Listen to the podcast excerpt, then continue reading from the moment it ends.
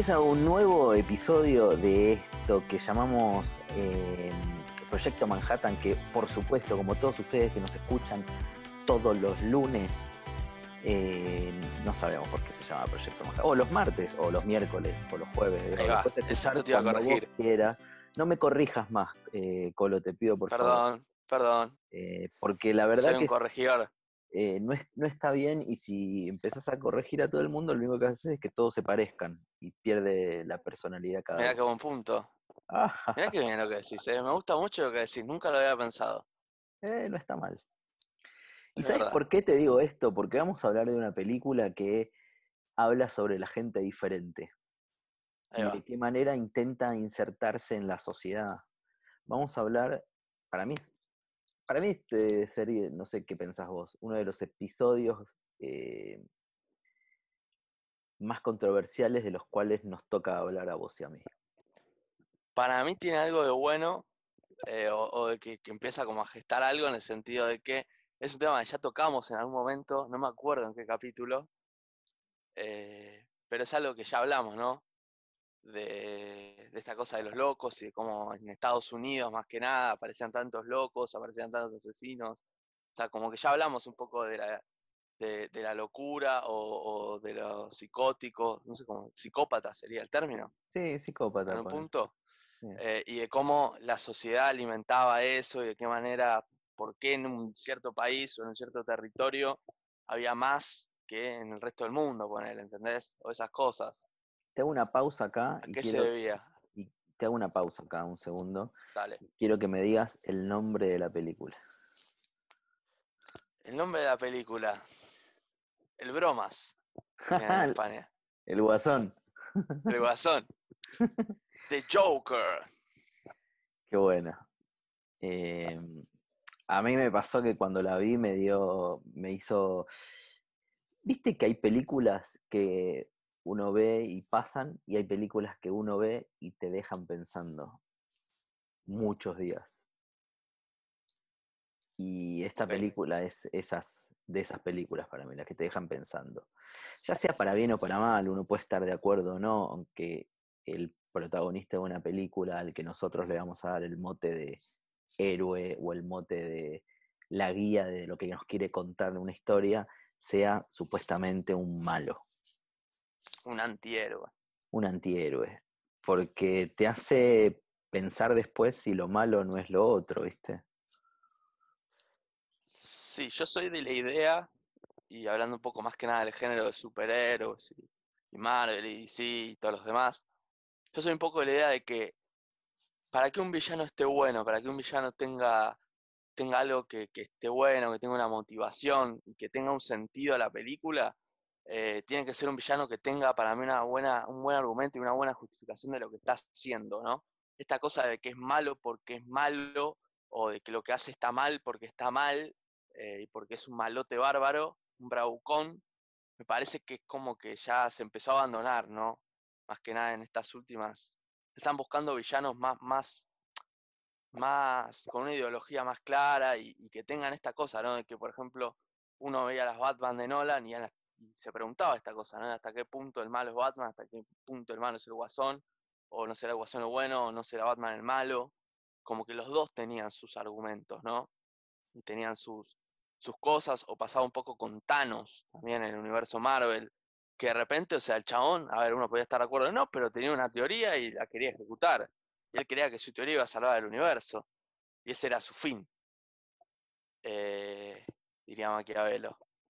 Sí, bueno, a ver, eh, me parece que, que está bueno lo que acabas de decir y me parece que es un disparador para pararse en, en- en qué lugar eh, ese, está el bien y el mal. Lo de Thanos es, para mí es más parecido al nazismo, ponele, porque quería como Bueno. limpiar la... digo, eh, claramente es el malo y no tiene ningún, ninguna justificación para poder hacer eso. Para mí no tiene justificación. Eh, la del... Tiene una gran diferencia igual ideológica si lo vamos a comparar con el nazismo. Que en el sentido de que, digamos, no era mata a los débiles y me quedo con la raza fuerte. Su idea, a ver, después veremos, después analizaremos cómo la ejecuta, pero era la mitad de un lado, la mitad del otro y mato a la mitad que se me cantó. Sí, era más azaroso, pero igual eh, tiene que ver con lo mismo. Es, su objetivo era. Sí, eh, él nunca iba a morir, digamos, ¿no? En ese punto. Claro, despoblar un poco lo que estaba hiperpoblado y, y claro, él era intacto, el superpoderoso. Digo, no, para mí en un punto es casi lo mismo. A ver, una, sí, el nazismo obviamente se ensañó contra eh, religión y este tipo de cosas, y eso es, obviamente es mucho peor, coincido pero tiene que ver con, sí, con el fin, no, no justifica los medios. Eh, pero lo del Joker es más complicado para mí, porque lo que vos decís es como está justificando la sociedad y la manera de comportarse de un Estado, está justificando un tipo como este. Eh, yo creo que si, si obviamente es una película y todo mentira, nadie va a querer mañana salir a hacer el Joker y todas estas fantasías que tiene. ¿No? ¿Vos decís que no? No, no, no. Hay un montón de gente. No, me parece. Pero te agarran ataques de Joker de repente, ¿cómo que no? A ver, por ejemplo, yo tuve que hacer en plena cuarentena un trámite a un banco y quería prender fuego el banco en el momento que no, no salía el trámite. Bueno, pero no por eso quería salir a matar al guardia de la puerta porque. Bueno. Bueno, de eso estoy hablando. Tuve serios problemas con el guardia de la puerta igual, pero ok. Tocaste un tema sensible. Eh, perdón, perdóname.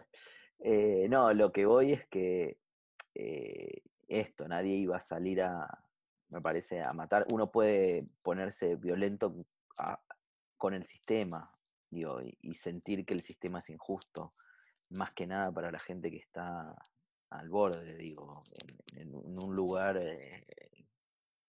donde el sistema no los ve. ¿Se entiende lo que quiero decir? Entiendo lo que querés decir. Eh, a lo que voy también es como esta típica cosa facilonga que tienen algunos pseudo intelectuales que dicen, no, bueno, si vos haces una película como el Joker, eh, seguramente hay un montón de gente que va a querer imitarlo y hacer lo mismo. Es como tratarnos a nosotros de boludo. ¿Entendés? Bueno, pará, vos decís, vos decís eso, pero hubo mucho quilombo en el, Joker y su estreno, y creo que hasta, no sé si Trump, no sé si llegó Trump, pero varios funcionarios del gobierno como que la criticaron fuerte por eso. Está bien, Colo, ¿cuánta gente salió a vestirse del Joker y, ir en contra del sistema? Eh, no sé, ninguna supongo. O sea, alguna, pero... ¿Cuánta gente se, se, puso el traje de Superman y quiso salir a volar? Bueno, está bien. No, bueno, estoy de acuerdo, pero eso es ¿eh? lo que te interesante lo que decís. Eh, es interesante. Me, parece que es subestimar a, al ser humano, digo, al subestimar a, a, esto, digo, de... También, es esta cosa de que no, o sea, para mí, si alguien sale a hacer el Joker y de repente a matar a todo el mundo, no es porque lo vio, o sea, le, pasó ahí cuando vio la película pero ya había algo que estaba instalado adentro. Bueno, claro. Tenía un poco que ver como en la película que tratamos el capítulo anterior. Ya había una idea que se estaba cocinando adentro. Bueno, claro. Explotó cuando la vio retratada ahí, pero ya había algo adentro. Por eso digo, es echarle la culpa a algo externo cuando el problema es interno. Es como decir, le echo la culpa a. Pasaba con, con Bolo, eh, Columbine. Le echo la culpa al pibe que tenía un problema y salió a matar a otros que los trataban mal, pero nadie se planteó, excepto cuando salió el documental, nadie se planteó decir, bueno, para, en Estados Unidos las armas se consiguen desde hace más de 100 años en un minuto. Tienen acceso a un arma un pibe de 12 años, 13 años, 18 años. Mm. Eh, digo, nadie se planteó eso. Digo, si, no se plantearon, es, bueno, el bowling, eh, el bowling, dije. El bowling. Este, sí, sí, sí. Sí, también es eso, digamos, ¿no? La violencia está como instalada en, en hechos en la sociedad, ¿no?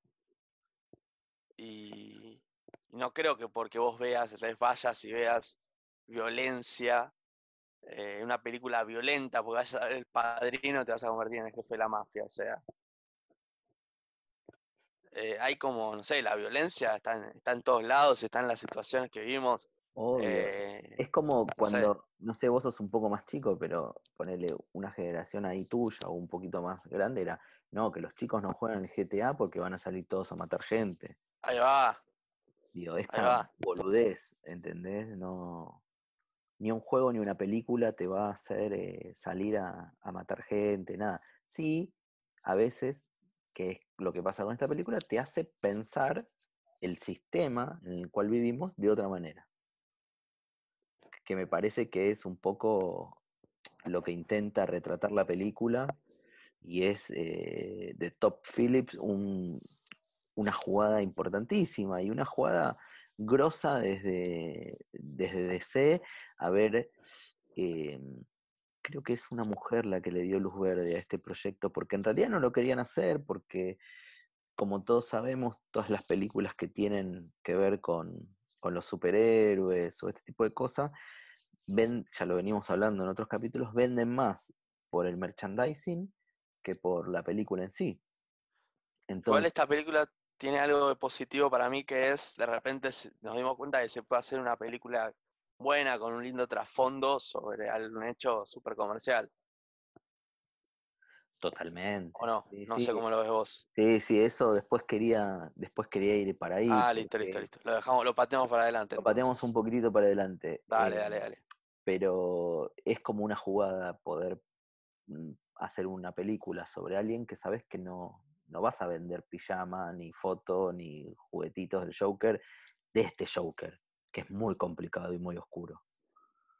Eh, tal vez el del primer Batman sí te lo vendían, el que hacía Jack Nicholson, que era como un poco más. Podía llegar a querer tener el muñeco para que pelee con el Batman. Este no lo querés Claro. tener, digo, porque es muy complicado. Y además, es una película que fue clasificada como Sí, para eso te iba a 18, decir.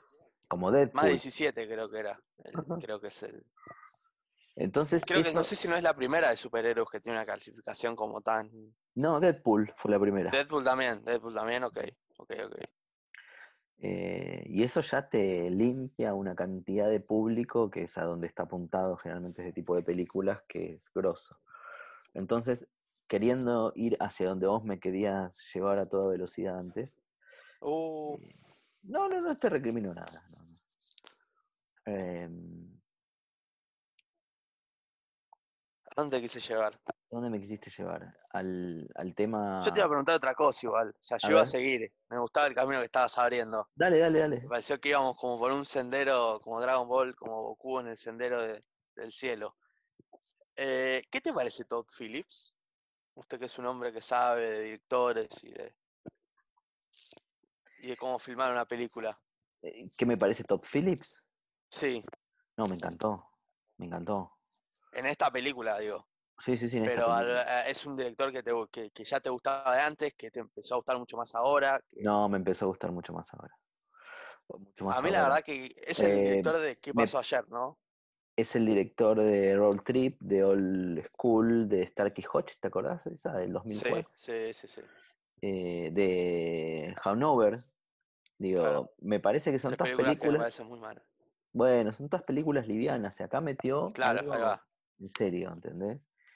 Entonces a mí me parece que fue, que fue, esta es su película, tipo, de colocarlo en, como un director serio, como un director que puede contar una película profunda, y lo colocó, además, esta película es de, de muy bajo presupuesto para lo que es. Y es que no tiene, digamos, no tiene efectos especiales, no tiene mucho. Yo creo que debe ser una Como película, que- claro, más baratas de, Sí, sí, sí.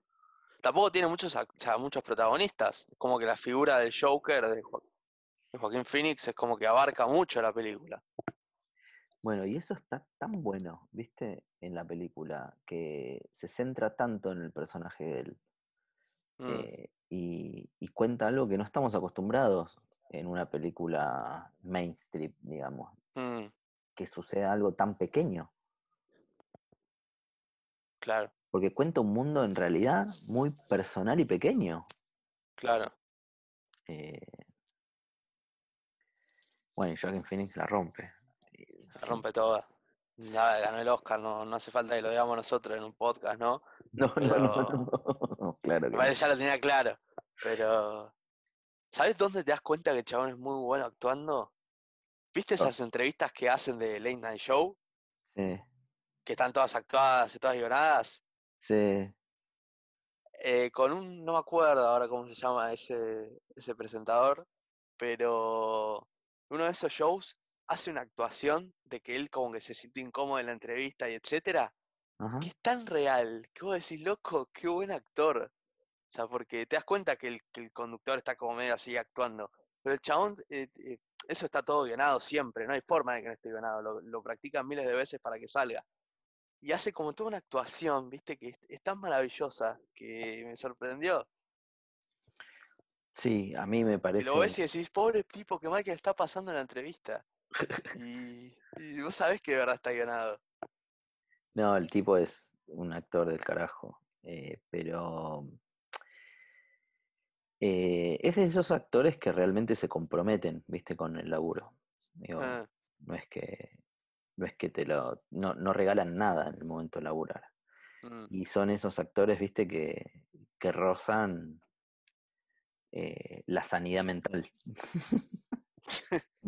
Bueno, a ver, pará. Es, es como una constante. O sea, así terminó Heath Ledger, ¿no? El que hizo de Joker en la de Nolan. O sea, yo creo que es como que Sí, eso también es peligroso en un punto, a veces. sí, obvio. Siempre me lo pregunto.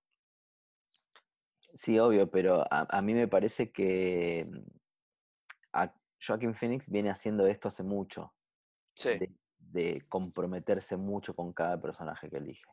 mm, Y Lechet no, era como la primera en la cual se, se metió a fondo Sí, sí, sí. y no le dio la cabeza tal vez. Eh, pero bueno, Joaquin Phoenix también tiene una vida, tuvo una vida bastante complicada con la muerte de su hermano, digo, fue como, no es que eh, tuvo una, tiene ah, cachetazos que le dio la vida. Mm, Eh, y bueno, nada. A, a mí me parece que es, que es muy grosso y me parece que, que es uno de los mejores actores que hay ahora desde que, eh, desde que se retiró mi pie izquierdo. Eh, el actor de mi pie izquierdo fue como, ya, no hay mucho más de, este, Mm. de, de esta calaña de actores. Em, recaudó muchísimo esta película. eh, y a ver, de- mm, arriba de, de los mil millones, seguro. Muy Mil bien. millones. Arriba de los mil millones. Ahí, mil millones, te digo. Eh, mil millón y piquito. Y el piquito me lo podría Ok. quedar yo, que lo cambio acá por Un 130. vuelto. Lo cambio acá por 130p y vivo un par de años, ¿eh? Te puedo dar, Este, no te preocupes. dale, me vendría bien, ¿viste? Con que aportes ahí en algo, ¿viste? No sé, podemos pagar una publicidad en YouTube, algo de eso y estamos. Uh, eso, eso, no estaría, eso no estaría mal. Sí, Así sí, que sí. todos los que nos están escuchando, si quieren aportar algo, tenemos un Patreon. A la causa, va. Claro. Vamos a poner un CBU en la descripción del video. Eh, ¿Sabes quién produjo la película? ¿Quién produjo la película? Aparte de Todd Phillips, por supuesto. Sí, claro. El señor Bradley Cooper, Me está jodiendo. te juro. El que ¿Y sabés cuál es la- canta, el que canta la canción con, Con Lady Gaga. con Lady Gaga. Exactamente. Qué guapetón ese señor, ¿eh? Sí, sí, sí. ¿Y sabés cuál es la mayor curiosidad de esto? ¿Cuál es la mayor? que Bradley Cooper es productor de esta película de DC y es actor de voz en, películas de Marvel, ¿En cuál? en Guardianes de la Galaxia y en todas las demás, digamos, en las de Avengers. Hace del mítico personaje uno de los mejores, si no el mejor, de todo el universo Marvel, el Castor Racket Raccoon, Me está jodiendo. Te lo juro. Wow. Y eso es una particularidad, porque él es productor de una película de DC y trabaja con Marvel. Es decir, con la plata de Marvel produjo esta película. Exactamente, se podría decir así. Bueno, no siempre los que producen eh, ponen la plata, eso quede tranquilo. Muchas veces lo que hacen es mover los proyectos para conseguir la plata. Ahí va, ahí va. Puede ser que Bradley Cooper haya dicho, no, mirá, no pongas a DiCaprio en el personaje del Joker, yo lo llamo Joaquin Phoenix, mío, que él lo va a hacer mejor. Entonces, bueno, pero como no, yo soy productor y le pago el sueldo yo, poner. Entonces, ¿Sabías lo- que DiCaprio estuvo muy, pero muy, pero muy cerca de ser partícipe de una película de Nolan? De Batman, las Batman de Nolan. ¿En serio? Yo pensé que era Pero esta. interpretando a otro villano, a otro villano, ¿A cuál? al acertijo. Pero No. Nolan se, le- se negó rotundamente, dijo que era que no podía porque no le cerraba la historia. Se filtró la noticia, a ver, es un rumor, pero se filtró el otro día Mirá vos. que, que contaron eso, que la tercera película, ¿no? La que cierra eh, las tres de Batman, de la trilogía Nolan, eh, en vez de poner a Bane, querían poner al, al acertijo y lo haga DiCaprio. Pero la realidad es que le doy la derecha a Nolan no tenía mucho sentido porque no es un personaje oscuro el acertijo. No, todo Tiene una trilogía muy, muy oscura. Ajá. Tiene razón. Entonces me pareció bien hecha esa elección por parte de Nolan. Eh. Muy buena, Este, así que bueno, mira, mira qué datos ¿sabes? que estoy tirando. la verdad. Anda a chequearlo a. A la casa de. eh, por eso Sí, después, no- olvídate. después- no, después- ahora entiendo. Otra vez. eh, Nos pasó lo mismo en el primer capítulo y en el, el último capítulo en el cual vos mandaste fruta. Estas son las cosas que nos saca. Pero Apple. para, para, para. ¿Qué capítulo mandé fruta yo? No este es el primero. Eh, No sé, seguro en algún otro y por eso no nos, nos bajan de. El que nos bajaron de Tarantino, de Apple, de Apple Podcast, eh, no, no sé, vos hablaste, hablaste todo el capítulo vos, de Quantin, Ah, de tu amor por Quantin, qué de que era de. Tennessee, qué de que no sé qué. tirar la pelota. Digo, como eh, te la tiro larga, corre y si no llegas es culpa tuya. Ah, no es así, ¿eh? Así no se juega el rugby. Uh, se juega en patota, ¿no? Y pegándole a un niño en las afueras de los boliches. De hecho, Una bajadita de línea, una está bien. A los tinchos. Eh, me olvidé por dónde andábamos ya. Andábamos, sentí que nos fuimos. Nos fuimos, nos fuimos, nos fuimos. estábamos hablando de, de Tarantino. Si querés, seguimos hablando de Tarantino. No, no hace falta, me parece que ya le dedicamos todo un capítulo entero, le podemos volver a dedicar otro en cualquier momento, pero por ahora me parece que estamos bien con la Quentin de Tarantino. Eh, quería hacerte una gran pregunta que es, ¿qué te pareció?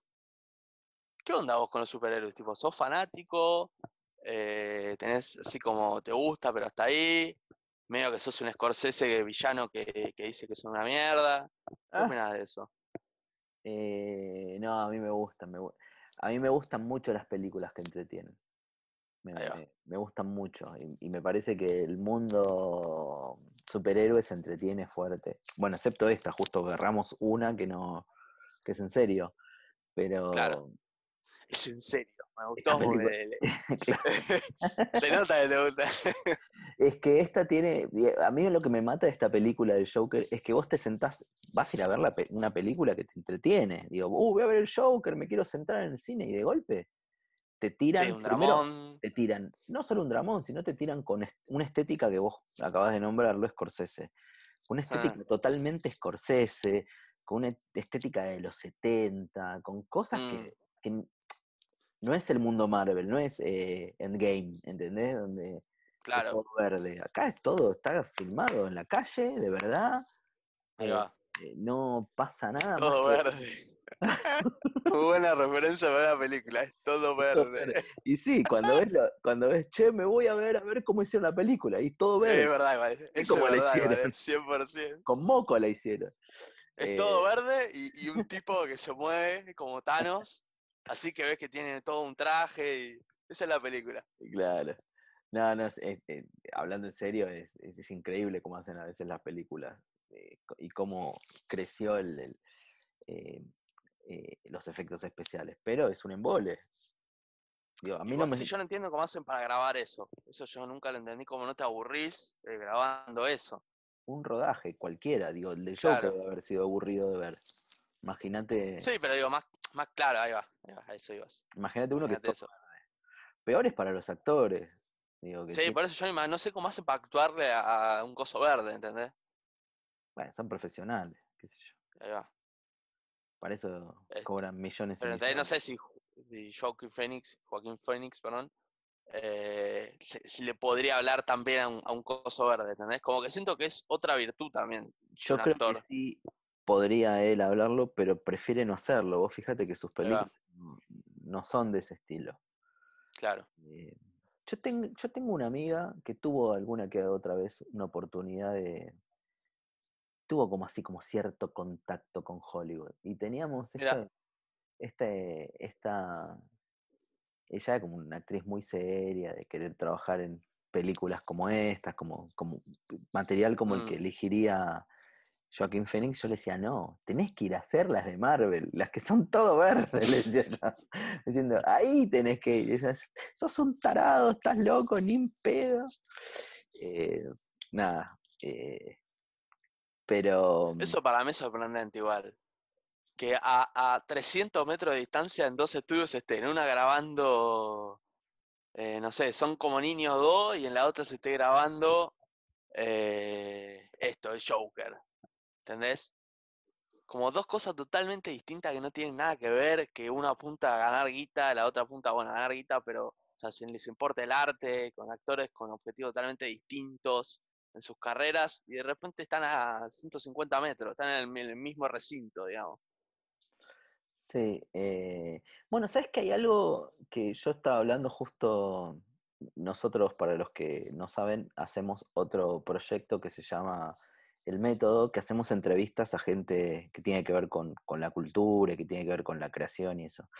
Y hay un capítulo que hablábamos con un productor y decía algo bastante interesante que es, cada película pelea con las películas de su clase, como los boxeadores. Si sos eh, Walter, peleas contra los Walter. Si sos peso pesado, peleas con los Si, pesos sos- si pesados. sos Carlos, pelea contra Carlos, si sos José, Claro. pelea con José. Entonces, me parece que hay enfermos como nosotros que vemos cualquier cosa y hay gente que, como hiciste recién la pregunta, digo, la- una película como la de Marvel va a pelear contra una película de DC de superhéroes. Sí, o va a pelear contra, no sé, contra Toy Story, no sé. Claro. Bueno, Toy Story es otro, ahí es, es distinto, bueno, puede sí, ser. Pero sí, más. digo, contra una película, contra Avatar puede pelear también, no sé. Claro, ent- entonces Cosas así. me parece que eso es dentro del, del arte noble que tiene el cine, da para todo, ¿entendés? Da para ver una película de Kurosawa o que dura tres horas y, y es eh, profunda, una de Joker, o yo me puedo ir feliz a ver eh, Endgame y comerme todos los Igual pochoclos. para, porque en Game lo que tiene es que, a ver, es una película pochiclela 100%, pero está bien hecha y Obvio. está muy bien hecha. O sea, hay Pero cosas es- peores para mí. No, no, está- a ver, estamos hablando de... Bueno, después tenés lo que es malo, digo, qué sé yo, eso va más allá. Es que viste que hay cosas que están como hechas así nomás. ¿Qué, por ejemplo? Hay, una película que yo la odio porque para mí es la película que se hizo con, la, con menos ganas de la historia, que es una película que es una remake de Los Tres Chiflados. No sé si alguna vez viste algo. No. Que actúa Sofía Vergara. Es la película hecha con menos presupuesto, con menos ganas de la historia de Hollywood para mí.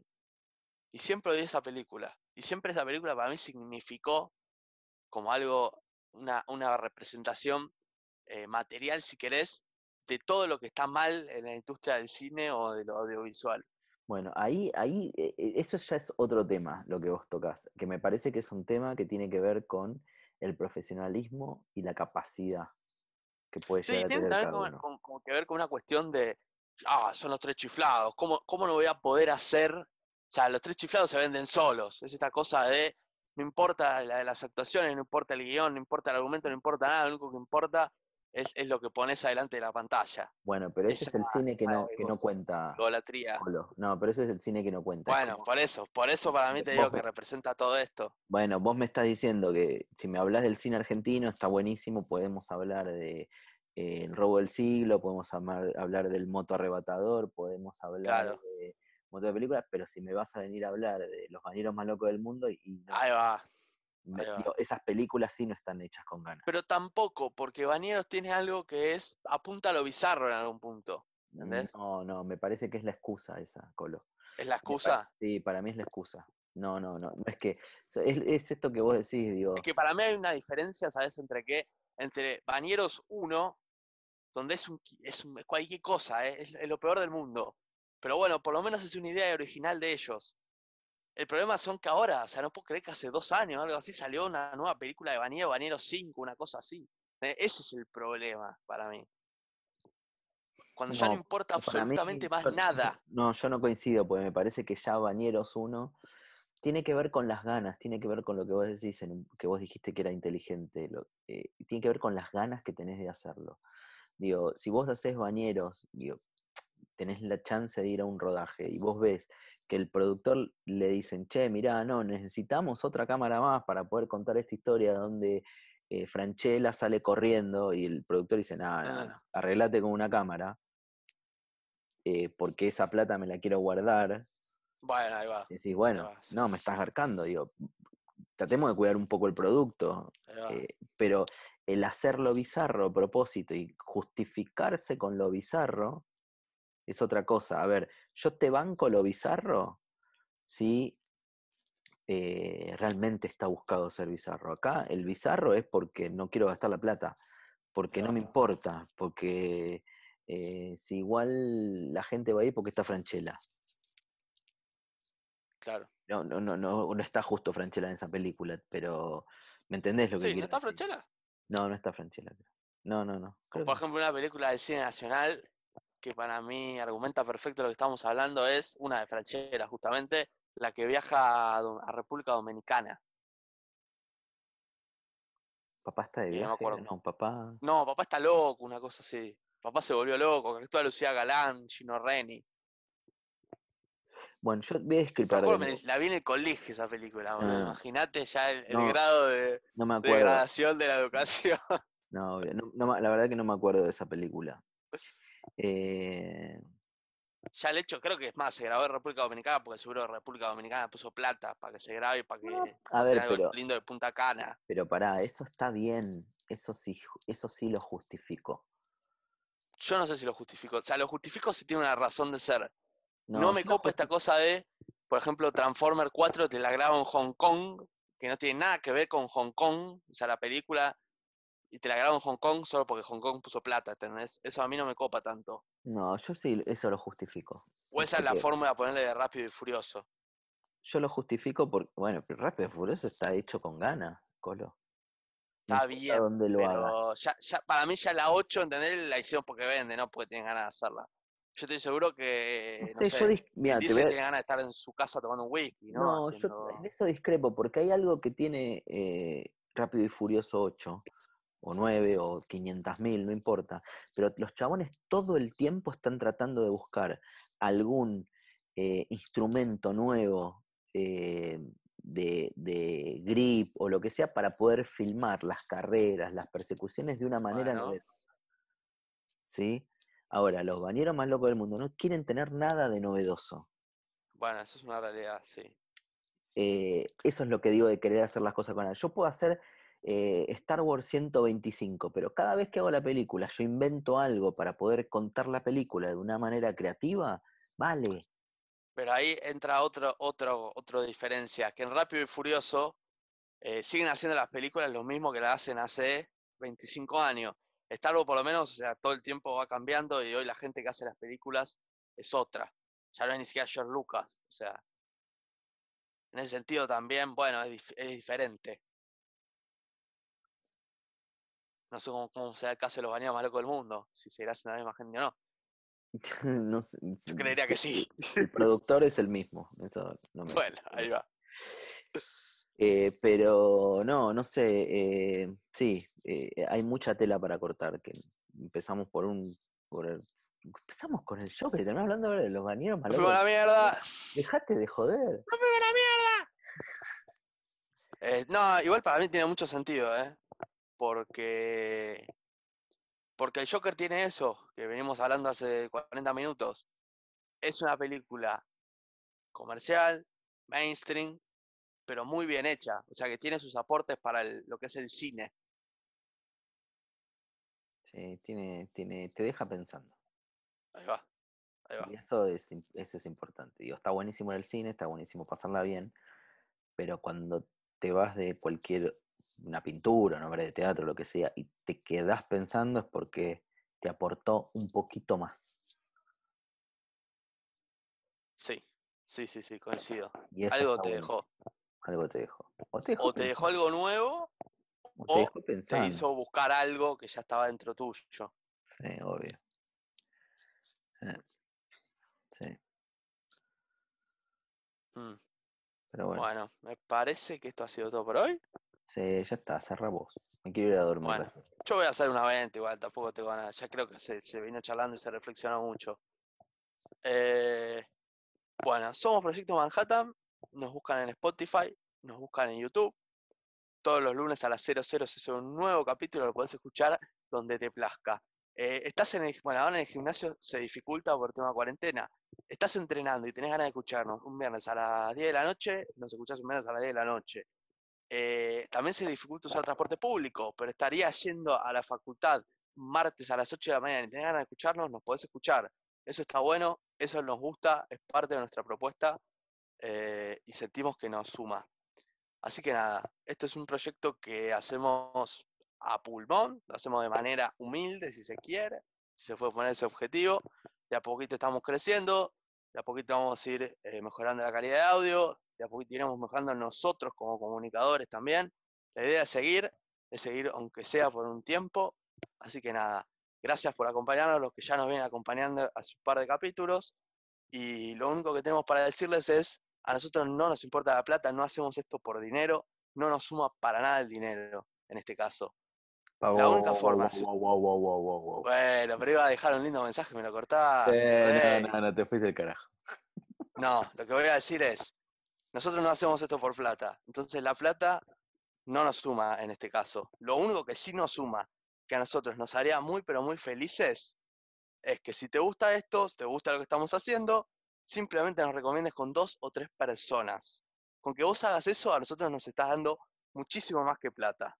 Sabelo. Es fácil, es sencillo, se lo pasás si te gusta. Si no te gusta, no tenés la obligación, no sientas la obligación. Si te gusta y, no, y te copás y nos escuchás, se lo recomendás a dos o tres personas y con eso nosotros somos felices. ¿No es así, Gustavo? Yeah, baby. Así que bueno, será hasta la próxima. Nos despedimos por hoy. Recuerden siempre, todos los lunes a las 00, pueden escucharlo cuando quieran. Capaz esto lo están escuchando en el año 2024, cuando estamos en la cuarta fase mundial de cuarentena por COVID-23.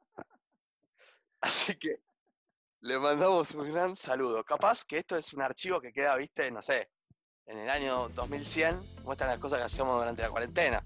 Esperemos que no quede en los anales de cualquier persona. Los anales, qué palabra. bueno, señores, nos despedimos hasta la próxima. Adiós.